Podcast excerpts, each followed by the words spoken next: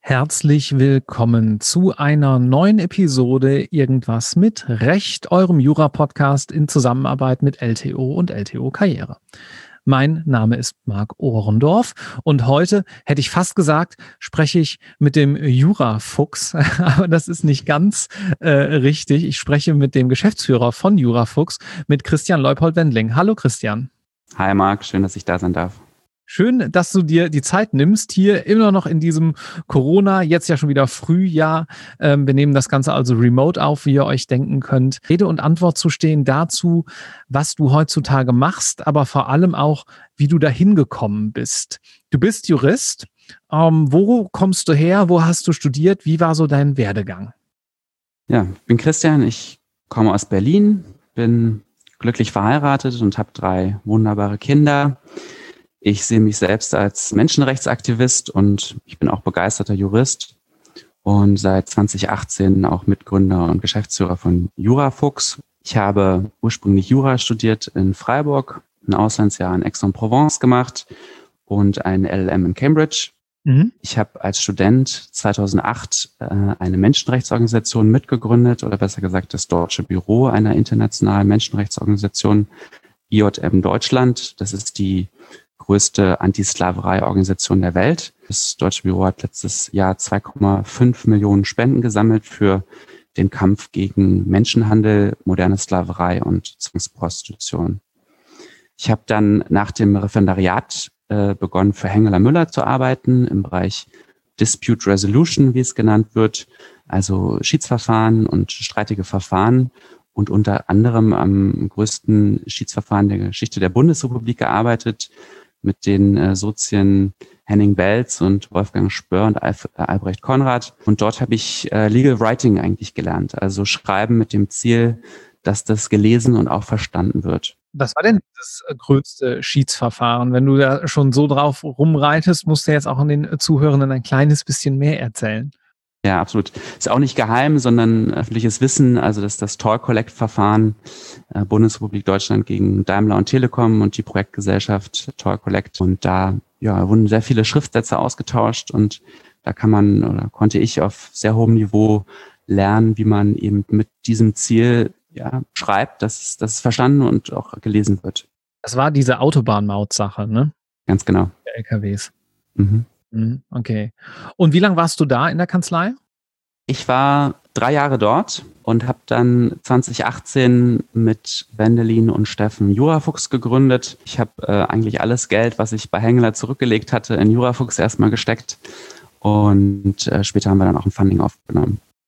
Okay, aber da müssen wir jetzt mal ein kleines bisschen näher drauf eingehen. Also es ist ja jetzt ähm, nicht so wie letztens mal hier im Podcast, wo jemand erzählte, ja, wir wollten da so ein Buch schreiben, wir saßen zusammen in der Kneipe und dann haben wir im Prinzip so, wie man sich das im ersten Semester in der schlechten ähm, Klausur denkt, auf den Bierdeckel den Vertrag gemacht und dann lief das. Also ich nehme mal an, das hatte ja bei euch eine etwas längere Vorlaufphase und ihr musstet ja auch ein gutes Konzept ausarbeiten, einen äh, Businessplan schreiben, äh, um überhaupt euch auch halbwegs sicher zu sein. Man kann sich natürlich nie sicher zu sein, aber optimistisch zu sein, dass das Ding fliegt. Wann kam denn die erste Idee für Jurafuchs auf ja, und vielleicht sagst du auch mal ganz kurz, was Jurafuchs eigentlich ist für diejenigen, die es nicht kennen. Gerne. Wie so oft ist es so, dass es eigentlich eine lange Vorgeschichte hat. Also es ist kein spontaner Entschluss gewesen, das zu machen, sondern wir hatten eigentlich schon 2011 in, in der Examsvorbereitung äh, so eine Idee. Ich saß da am juristischen Seminar in der juristischen Bibliothek in Freiburg und habe mich gerade auf meinen Verbesserungsversuch fürs erste juristische Staatsexamen vorbereitet und hatte mich gefragt, gibt es nicht irgendetwas, das mein Fortschritt irgendwie misst, mein Lernfortschritt, mein juristisches Verständnis irgendwie prüft und sichtbar macht und vielleicht auch Lücken aufzeigt. Und ich glaube, so eine Frage haben sich viele gestellt. Ich habe nichts gefunden und Wendelin und ich haben damals begonnen, erstmal eine, eine Lern-App im Browser zu bauen und auch mit, einem, mit einer anderen Ausrichtung, damals noch mit User-Generated Content, so ein bisschen orientiert an, an Wikipedia, dachten wir, dass das klappen könnte. Und das ist dann einige Jahre nebenbei gelaufen und aber auch nie so richtig geflogen. Und 2018 haben wir dann gesagt, wollen wir das nicht mal richtig versuchen? Und dann haben wir das nochmal, das Konzept grundsätzlich überdacht und die Erfahrungen, die wir gemacht hatten, auch mit einfließen lassen und gesagt, okay, diesmal ist es eine App statt im Browser und wir denken auch juristische Bildung oder Legal Education auch diesmal weiter. Ja, und was ist das? Also wir betreiben Apps. Wir haben eine Android-App und eine iOS-App, die heißt Jurafuchs und damit kann man juristische Inhalte lernen. Der Fokus liegt auf Jurastudenten für die Vorbereitung auf das erste und zweite Staatsexamen, aber es gibt auch Nicht-Juristen, die damit juristische Inhalte lernen, die sie für ihren Job brauchen oder als Schüler oder als Verbraucher. Mhm. Das heißt, dein Co-Founder Wendelin, der aber ja nur äh, einer deiner beiden Co-Founder ist, den kanntest du aus dem Studium. Ganz genau. Wendelin habe ich in Freiburg kennengelernt, obwohl er auch aus Berlin kommt, genauso wie ich. Und wir haben seit dem ersten Semester eigentlich das Studium zusammen bestritten. Wir haben auch einen Willem Civis Mood Court zusammen gemacht und andere Themen. Und ja, ist einer meiner engsten Freunde. Das ist unter ehemaligen äh, Wismutis leider so eine Krankheit. In welchem Jahr? äh, wann war das? 2014, glaube ich. Muss es sein? Bin ich ganz sicher. Ungefähr 2014, ja. Ah, okay. Also nach dem ersten Examen. Ach Quatsch, Moment, nee, nee, 2000, nee, 2000, 2004. 2004, 2004 ja, nicht 2014, ja, ja, ja genau. 2003 habe ich angefangen zu studieren und dann irgendwann 2004 oder 2005 muss das gewesen sein, ziemlich, ziemlich am Anfang des Studiums. Okay, also ihr beide habt ein bisschen was zusammen erlebt schon. Absolut. Und dann habt ihr aber noch einen dritten im Bunde aufgenommen. Ganz genau. Das ist äh, Steffen. Das ist einer meiner ältesten Schulfreunde und auch einer meiner engsten Freunde. Die gehören ja, zu meiner persönlichen so Band of Brothers, wenn man das so sagen kann. Ja. Mhm. Und was hat dich daran gereizt, ein Unternehmen zu gründen? Du hättest doch auch einfach weiterer Anwalt sein können. Absolut. Ich fand Anwalt sein auch echt spannend und finde das auch echt einen ganz tollen Beruf und langweilig war das auch nicht. Da gibt es echt, da kamen einige Sachen zusammen. Also das eine ist, ich mache gerne mich nützlich und Sachen, die ich das Gefühl habe, die andere sonst nicht machen würden, also die sonst vielleicht auch niemand machen würde. Und ich habe auch über die letzten Jahre mitverfolgt aus erster Reihe, wie Steffen sein erstes Unternehmen aufgebaut hat. Newsletter to Go heißt das. Das ist eine Service-Plattform, über die man Newsletter verschicken kann. Und er hat das aufgebaut mit über 70 Mitarbeitern und dann verkauft. Und das war für mich eine sehr, sehr interessante Erfahrung und Steffen natürlich auch Vorbild in dem Ganzen. Ja, mich hat so ein bisschen diese Startup-Welt fasziniert und, und gereizt schon eine ganze Weile und insbesondere der Aspekt, dass eben solche Sachen auch skalieren können. Ja, mhm. wenn man als Anwalt arbeitet, egal wie hoch der Stundensatz ist, am Ende muss man ihn aufschreiben und auch die Stunde in der Kanzlei gesessen haben und abgearbeitet haben. Mhm. Und das ist natürlich bei Tech-Themen irgendwie anders. Ja, und du hast ja eine Skalierung in beide Richtungen. Also du hast zum einen eine Skalierung natürlich finanzieller Art, wenn es dann läuft für die Eigentümer oder fürs Unternehmen an sich. Du hast aber ja auch eine Skalierung nach außen. Also der eine Schriftsatz, der hilft ja auch nur in dem einen Verfahren. Aber deine Inhalte in einer Lern-App, die helfen ja potenziell auch Hunderttausenden Studierenden. Absolut. Und dann kommen noch Netzwerkeffekte dazu, die dazu führen, dass je mehr Nutzer eine, einen solchen Service jetzt wie unsere Apps nutzen, desto besser wird sie. Ja, also durch die ganzen Beiträge und Feedbacks, die da hinterlassen werden, wächst natürlich der Stoff immer dichter zusammen und wird immer verständlicher. Es gibt noch einen anderen Grund, warum ich das gemacht habe, und das hat was mit IJM zu tun. Juristische Grundbildung oder überhaupt juristische Bildung hat ja irgendwie eine ziemlich große Relevanz für den Zugang zum Rechtssystem. Mhm. Das habe ich ja aus, aus einer eigenen Anschauung erlebt, als ich als, als Legal Fellow in Manila war für IJM. Ein Staatsanwalt auf den Philippinen, der mit dem Straftatbestand Menschenhandel nicht vertraut ist, der klagt ihn auch nicht an, wenn es sich irgendwie vermeiden lässt ja. Mhm. Oder ein Schuldknecht in Indien, der das Schuldengeschäft des Inhabers nicht als strafbar erkennt, der hat auch wenig Chancen, aus der Schuldknechtschaft zu entkommen. Und das ist eigentlich auch das, was für uns noch über dem Ganzen steht. Also wir denken Legal Education schon deutlich größer noch als die Vorbereitung auf das erste und zweite Staatsexamen und glauben, dass es eigentlich da noch Verbesserungsbedarf gibt, dass juristische Bildung heutzutage irgendwie mühselig ist und, und schwierig und auch langwierig. Und bereits für Jurastudenten, die sich damit Fulltime beschäftigen, aber umso mehr vielleicht auch noch für Nichtjuristen, die das irgendwie für, für ihren Job brauchen. Mhm. Gibt es eigentlich Fähigkeiten äh, an dieser Schnittstelle Jura und Gründung, die dir hilfreich waren, wo du sagst, naja, das war schon ganz gut, dass ich da einen juristischen Background hatte? Also Legal Writing ist schon mal so ein bisschen durchgeklungen gerade eben. Gab es sonst noch was? Also Legal Writing ist absolut eines der allerwichtigsten Skills, glaube ich, als für eine juristische Bildungs-App. Ich glaube, allgemein in einem Startup gibt es ganz viele Legal-Themen von der Gründung der Gesellschaft über Vertragsgestaltung, AGBs, Arbeitsverträge bis hin zu einem Beteiligungsvertrag mit einem VC. Aber ich glaube, was eigentlich noch wichtiger ist aus meiner Sicht, ist so dieses juristische Denken, was man lernt. Also kompartmentalisieren zum Beispiel. Große Brocken, Probleme in kleine Schritte und Aufgaben aufteilen und die dann geduldig und diszipliniert abzuarbeiten und in einem Haufen Themen auch das wesentliche Problem zu identifizieren. Es gibt einen ganz tollen Autor, Jim Collins, der hat verschiedene Managementbücher geschrieben. Eins davon heißt Good to Great und der hat da so ein Phänomen identifiziert, das er das Stockdale-Paradox nennt. Als Gründer braucht man irgendwie so eine Art psychologische Dualität. Einerseits den unerschütterlichen Glauben daran, dass es irgendwie klappen kann und am Ende gut ausgeht. Und andererseits aber auch eben die Fähigkeit, die, wie er es nennt, brutale Realität zu akzeptieren und zu konfrontieren. Und dafür muss man aber natürlich auch erstmal die wesentlichen Themen aufdecken. Und das ist, glaube ich, was, was man als Jurist über viele Jahre übt und was mir natürlich auch geholfen hat. Und was doch dann wahrscheinlich auch wieder, ähm, jedenfalls in der Position, die Wendelin bei euch innehat, nämlich als Chefredakteur, äh, hilft äh, zu verstehen, wie man komplexe, höchstrichterliche Rechtsprechung beispielsweise so aufbereitet, dass eure Lernenden sie auch verstehen können, oder? Absolut. Also wenn man überlegt, also oder fragt, was ist so der, der Ansatz von, von Jurafuchs, also wie vermitteln wir Jura, dann würde ich sagen, sind es so, so drei Themen. Und eins davon ist Microlearning. Und das ist genau diese Frage, wie kann man umfassende oder komplexe juristische Systeme in einzelne Teile aufspalten. Wir sagen immer atomisieren und die dann in kurzen Schritten und kleinen Einheiten ausliefern. Mhm. Wir haben angefangen, damit aktuelle Rechtsprechung zu besprechen, weil wir ja natürlich Kapazitätsprobleme hatten anfangs auch und gesagt haben, okay, wenn wir einen, eine Entscheidung darstellen, dann ist das schon mal was. Und als wir dann irgendwann mehr Kapazitäten hatten, haben wir auch uns gefragt, kann man mit so einem Fall oder mit einem Microlearning-Ansatz, der stark auf Fälle setzt, so wie wir das machen, auch komplette Themen abdecken. Mhm.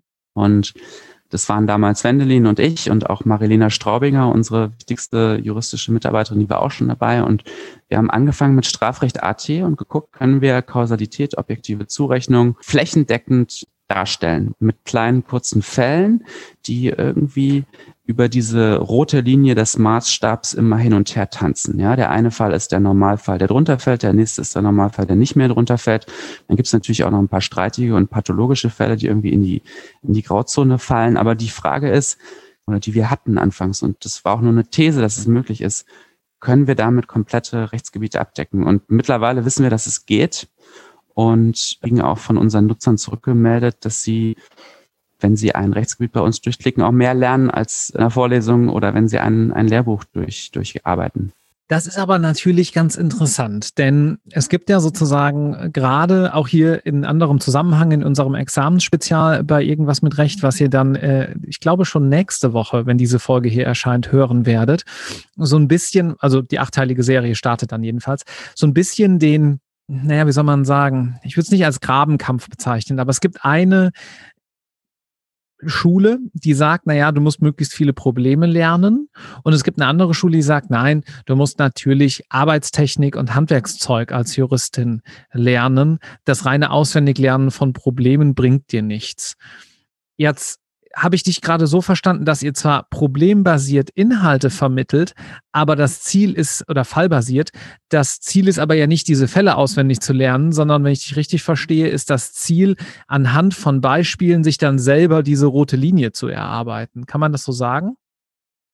Ja, also wenn die zwei Schulen, die du jetzt so beschrieben hast, da würden wir uns, würden wir uns beiden anschließen. Also wir glauben, man braucht beides. Ja, man braucht, braucht das Handwerkszeug, man muss die Methodik erlernen, man muss aber natürlich auch irgendwie die Normen verstehen. Ja, und es gibt ja dieses, ich glaube, Fritjof Haft hat das irgendwann mal geschrieben, in diesem Buch Unternehmen Jurastudium, was ich auch am Anfang meines Studiums mal gelesen habe man braucht Normalfälle und Professor Hager aus, von der Uni Freiburg, bei dem ich auch gelernt hatte, der sagte immer, man muss zu jeder Norm, die man äh, sieht, irgendwie sofort einen Beispielsfall bilden können.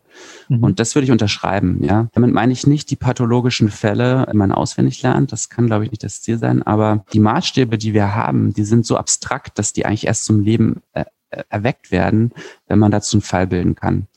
Und das machen wir. Wir versuchen den abstrakten Maßstab einmal darzustellen und ihn dann eben durchzudeklinieren anhand von Fallbeispielen, damit er zum Leben erweckt wird. Und gleichzeitig muss man natürlich auch die Methodik vermitteln und das ist uns auch extrem wichtig. Also insbesondere diese, diese Unterscheidung zwischen Maßstab und Subsumption ist so eine ganz grundlegende, die, glaube ich, unserer Erfahrung nach einfach ganz viele erst relativ spät irgendwie wirklich systematisch lernen und wir machen das in den Hinweistexten, die wir zu unseren Aufgaben verfassen, so dass wir das auch mittlerweile klar unterteilen in so einen Maßstab und, und Subsumption. Ich glaube, das sind so, ja, man braucht beides. Man braucht die, man braucht das Handwerkszeug und man braucht ein bisschen Wissen und man braucht aber auch irgendwie ein Judiz. Also die Richter sind ja keine äh, Subsumptionsautomaten, sondern das ist eine wertende Tätigkeit. Und ich glaube, das kann man über kleine Fallbeispiele, die entweder Lehrbuchfälle sind oder Klassiker der Rechtsprechung sehr gut vermitteln, in welche Richtung ein Fall eigentlich so gehen sollte.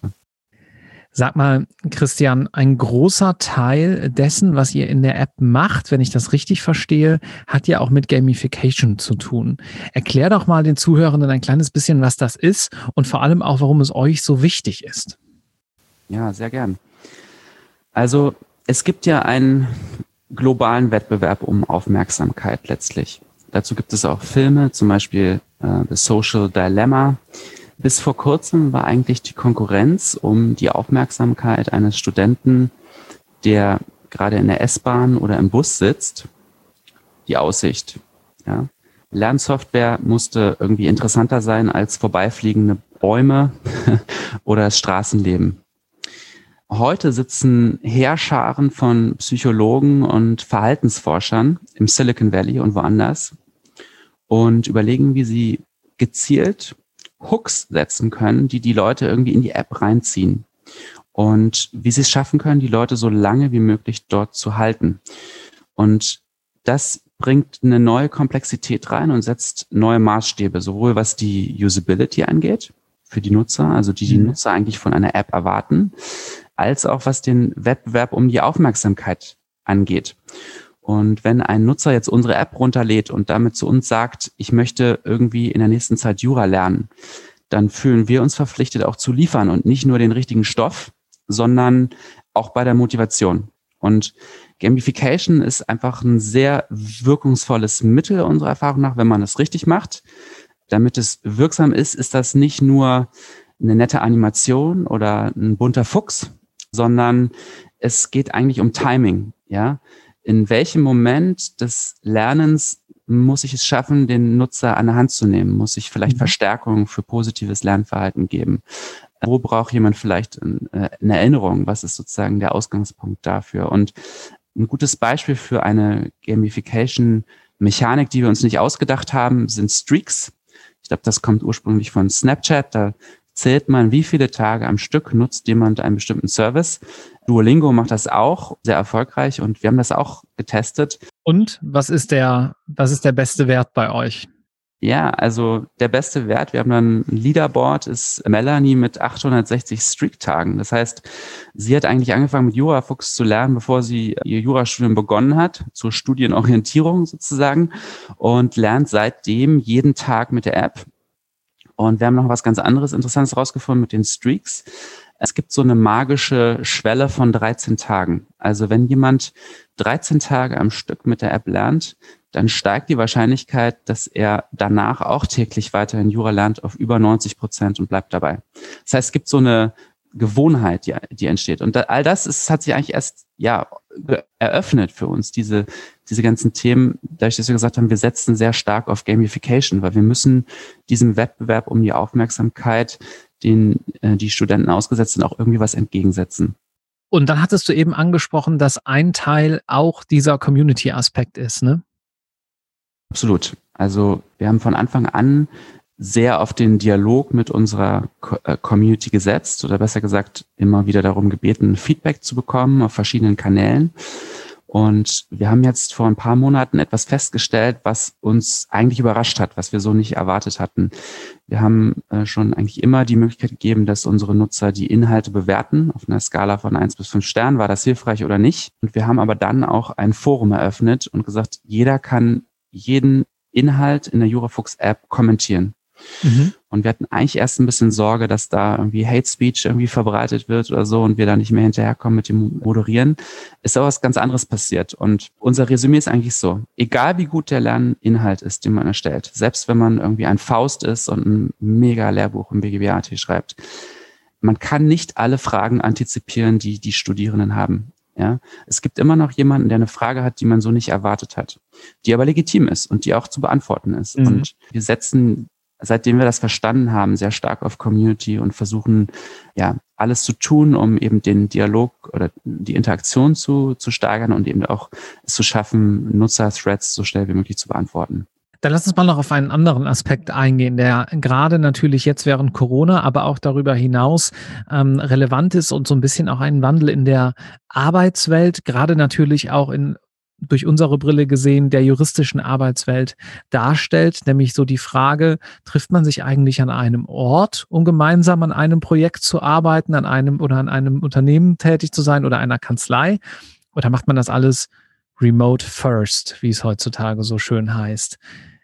Ihr seid relativ verstreut, wenn ich das richtig verstanden habe. Ihr sitzt nicht jeden Tag zusammen, oder? Absolut. Wir haben ein Büro in Berlin, aber wir arbeiten seit jeher schon viel remote, auch vor der Corona-Pandemie. Und das hat einfach den großen Vorteil, dass wir viel bessere Leute bekommen, als wenn wir nur an einem Ort rekrutieren würden. Ja, wir haben herausragende wissenschaftliche Mitarbeiter, die sich mit denen in wie internationalen Großkanzleien messen können. Und die sind über die ganze Bundesrepublik verstreut. Und wir haben auch in anderen Bereichen Leute, die nicht in Berlin sitzen, zum Beispiel ein Designer in Brasilien. Wir haben auch ein, unser wunderbarer Illustrator Johannes, der ist in, der unsere Fälle illustriert, der sitzt in Halle Saale. Also äh, wir glauben, dass viel remote geht und treffen uns natürlich trotzdem ab und zu und machen dann auch Zoom-Calls und so. Jetzt in der Corona-Pandemie geht's ja auch gar nicht anders. Aber wir, ja, wir, wir finden es nicht schlau, nur an einem Ort zu heiern. Welche Tools nutzt ihr denn dann, soweit du das jedenfalls preisgeben kannst, um euch auch gut intern äh, zu koordinieren, damit jeder weiß, wo man gerade steht, damit du als Geschäftsführer auch weißt, hm, wo muss ich vielleicht noch mal ein bisschen mehr Input liefern, wo muss ich mal was abfragen, wo steht welches Projekt und so weiter? Also wir nutzen vor allem Slack, Trello und für so Charts Google Data Studio. Also eigentlich fast ausschließlich asynchrone Kommunikation, weil wir eigentlich keine großen Zeitblöcke mit Meetings füllen wollen.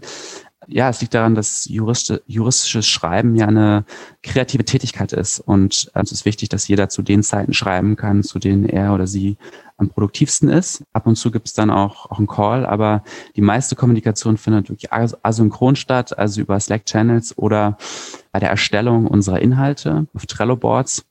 Das sind so ist eine Software, die im Browser läuft und dann so im Kanban-Style Listen und Karten hat. Das haben wir ja auch im Legal Automation Blog äh, beschrieben. Und da kann man dann ja sehr gut diskutieren, objektorientiert. Also wir diskutieren dann konkret immer die Aufgabe, die gerade erstellt wurde oder eben zu bearbeiten ist. Äh, Transparenzhinweis, äh, ich bin Mitautor des Legal Automation Blogs, insofern sei das an der Stelle Weise sozusagen dazu gesagt. Abschließend noch eine Frage und zwar, ihr habt, äh, hat man auch vor kurzem in der Presse lesen dürfen, gerade eine Finanzierungsrunde abgeschlossen. Das bedeutet, es gibt Menschen, die geben euch Geld dafür, dafür, dass sie mit Anteilen beteiligt werden an eurem schönen Unternehmen und hoffen natürlich, dass das wächst. Das Ganze ist ein Finanzierungsmodell für junge Unternehmen. Also wer sich damit noch nicht so sehr auseinandergesetzt hat, ne, so wie C-Funding ist relativ gang und gäbe. Aber sag mal, wie läuft denn das intern ab? Da gehst du ja auch nicht in Berlin über die Straßen und sagst, hey Leute, wer hat hier mal einen größeren Betrag, sondern wie kommt da euer, kam da euer Kontakt zustande und äh, wie muss man sich auch so die Verhandlungen in dem Bereich eigentlich vorstellen? Ja, spannende Frage. Also das ist, ist auch ein, sind sehr interessante Prozesse, die ich auch erstmal erlernen musste. Also ich glaube, man muss grundsätzlich unterscheiden. Also wir haben ja zwei unterschiedliche Arten von Geldgebern. Die einen sind Business Angels. Das sind erfolgreiche Unternehmer oder Sozien von Kanzleien, die ähm, Geld haben, was sie gerne in Startups investieren wollen. Das ist ein Hochrisikogeschäft, also High Risk, High Reward. Die meisten machen mehrere solcher äh, Investitionen, weil es relativ riskant wäre, eben sowas nur einmal zu machen. Und die Motivationslage ist auch eine etwas andere als bei einem professionellen VC, einem, einem Venture Capital Fonds. Meiner Erfahrung nach ist es so, dass die Angels das klar machen, weil sie Geld verdienen wollen, auf der anderen Seite auch, weil sie ein Thema pushen wollen, in unserem Fall Digitalisierung der juristischen Bildung und aber auch, weil sie Lust auf diesen Founders Journey haben ja, weil sie entweder selber äh, schon mal was gegründet haben oder andere Leute bei Gründungen beraten haben und einfach Lust haben, dabei zu sein und ihren Input zu geben. Und die geben meistens auch nicht nur Geld, sondern die geben auch Expertise. Und wir nutzen das äh, ziemlich umfangreich und versuchen aus dem aus der Brain Power, die da sozusagen in unserem Angel-Kreis vertreten ist, eben auch Nutzen zu ziehen. Mhm. Und ja, wie, wie lernt man Angels kennen? Also da gibt es ja Veranstaltungen für, also Netzwerkveranstaltungen, die Bits and Pretzels, da war ich zum Beispiel anfangs in München. Da kann man Leute kennenlernen und die, die am Ende bei uns investiert haben, sind aber über persönliche Netzwerke zu uns gekommen. Das heißt, über zwei oder drei Ecken. Steffen kannte dann jemanden und dann gibt's einen Pitch, also man bringt eine kleine PowerPoint-Präsentation mit und stellt eben die Vision vor und was man schon erreicht hat und das Team. Und wenn das jemand gut findet und sagt, das wollen wir machen, dann ist es häufig auch so, dass die eigene Netzwerke haben und dann eben weitere Angels empfehlen. Und so wächst dann auch ein Angel-Kreis, wenn es gut läuft. So war es bei uns. Und mit einem VC-Fonds ist das ein bisschen anders. Er hat natürlich als professioneller Investor eine etwas andere Herangehensweise. Und trotzdem ist es aber so, dass man im Optimalfall so glaube ich, irgendwie Vertrauen aufbauen muss. Also bei der äh, IBB Ventures, die am Ende bei uns jetzt investiert hat, haben wir seit 2018 Kontakt. Thomas Holl, der Mitgründer und ähm, CTO von Bubble, der bei uns ja auch beteiligt ist als strategischer Berater, der hat uns damals vorgestellt und wir haben da gepitcht und dann auch alle halbe oder Jahr ähm, eben nochmal einen Vortrag gehalten, gesagt, das ist das, was wir erreicht haben und das eben auch verglichen mit dem, was wir gesagt haben, was wir machen wollen. Und wenn das halt eben über Zeit so ist, dass man das auch macht, was man ankündigt, sind das vertrauensbildende Maßnahmen und dann kann so ein VC auch mal äh, investieren. Interessant. Ja, dann bleibt mir eigentlich nur noch die abschließende Frage. Sucht ihr gerade irgendwie Praktikanten, Referendare, wissenschaftliche Mitarbeiter? Auf gut Deutsch kann man bei euch mitmachen, wenn man das möchte. Unbedingt. Wir suchen alles. Wir haben Geschäftsführer vor allem. Bitte? Geschäftsführer vor allem. da wäre nee, das ist nicht mit der Aussage. nee, alles von denen, die du gerade genannt hast. Wir suchen Praktikanten, Referendare und wissenschaftliche Mitarbeiterinnen und Mitarbeiter. Wir haben ziemlich hohe Anforderungen und nehmen von den Besten die Netten. Wir geben aber auch ziemlich viel zurück und sehen da auch einen eigenen Ausbildungsauftrag bei uns. Also Legal Writing, das bringen wir eigentlich unseren Leuten echt bei. Da gibt's ziemlich steile Lernkurven und sich das, was ich in der Praxis bei Hengler gelernt habe, das äh, versuchen wir auch irgendwie weiterzugeben. Und natürlich ist auch interessant, glaube ich, für viele in einem ja, Legal Tech Startup zu arbeiten. Also wir freuen uns sehr über Bewerbungen. Auf unserer Website äh, gibt es immer Ausschreibungen. Was heißt denn ziemlich hohe Anforderungen? ja, also wir haben verschiedene, also ich würde sagen, wir haben vier, vier Werte ja, als Unternehmen. Kontinuierliches Lernen, Perfektionismus in Sachen Verständlichkeit und wir geben da nicht an. Dann eben ständiger Dialog mit unserer Community und Aufrichtigkeit. Das heißt, wenn jemand eine Idee hat, darf er sie nicht für sich behalten. Und für wissenschaftliche Mitarbeiter ist insbesondere der zweite Punkt natürlich wichtig. Also Perfektionismus in Sachen Verständlichkeit geht bei uns schon echt ins Extrem. Also ein kurzer Text ist schwieriger zu schreiben als ein langer. Unsere Aufgaben sind mit Zeichengrenzen versehen. Das heißt, ein Sachverhalt bei uns hat nie mehr als 280 Zeichen. Ein Hinweistext ist auf 650 Zeichen begrenzt und folgt auch immer einem ganz bestimmten Aufbau, hatte ich ja schon gesagt, abstrakter Maßstab und Subsumption. Das ist so der Zweischritt, den wir brauchen. Und ja, wir haben darüber hinaus noch verschiedene andere sehr konkrete Vorstellungen, wie eben Sprache sein muss, damit sie schnell auch unterwegs verstanden wird. Und das ist eben dann sehr aufwendig, solche Dinge zu erstellen. Und man braucht eben ein bestimmtes Mindset dafür. Ja, das merkt man auch ziemlich schnell, ob jemand das hat und ob jemand da unseren Perfektionismus teilt und sagt, vielen Dank für diese zweite Runde, die wir jetzt an Korrektur sozusagen nochmal durchlaufen. Ich habe Lust darauf, das jetzt noch besser zu machen oder nee, also es ist mir jetzt zu aufwendig. Ja, da trennt sich die Spreu vom Weizen. gibt ja diesen schönen Spruch, manchmal muss man etwas so lange schleifen, bis man dran lecken möchte, wie so ein gutes Eis. Ja? Ähm, das teile ich, zumindest auch in, in vielerlei anderer Hinsicht. Das macht nicht immer Sinn, aber man muss sich sehr bewusst sein, wo man äh, diesen Maßstab ansetzt, weil man dann auch einfach hier und da ja auch sich hervorheben kann gegenüber anderen. Absolut. Und das war bei uns, haben wir uns auch anfangs gefragt, wie weit wollen wir da gehen? Und das ist eine strategische Entscheidung gewesen zu sagen, wir wollen wirklich ins Extrem gehen. Also wir schrecken nicht davor zurück, eine Aufgabe vier oder fünfmal zu überarbeiten, damit sie wirklich verständlich ist. Und damit man sie auch in der U-Bahn oder im Bus irgendwie im Vorbeigehen konsumieren kann. Ja, Christian, vielen herzlichen Dank, dass du dir die Zeit genommen hast. War sehr spannend mit dir. Vielen Dank dir. Viel Erfolg. Hat mir Spaß gemacht. Danke sehr.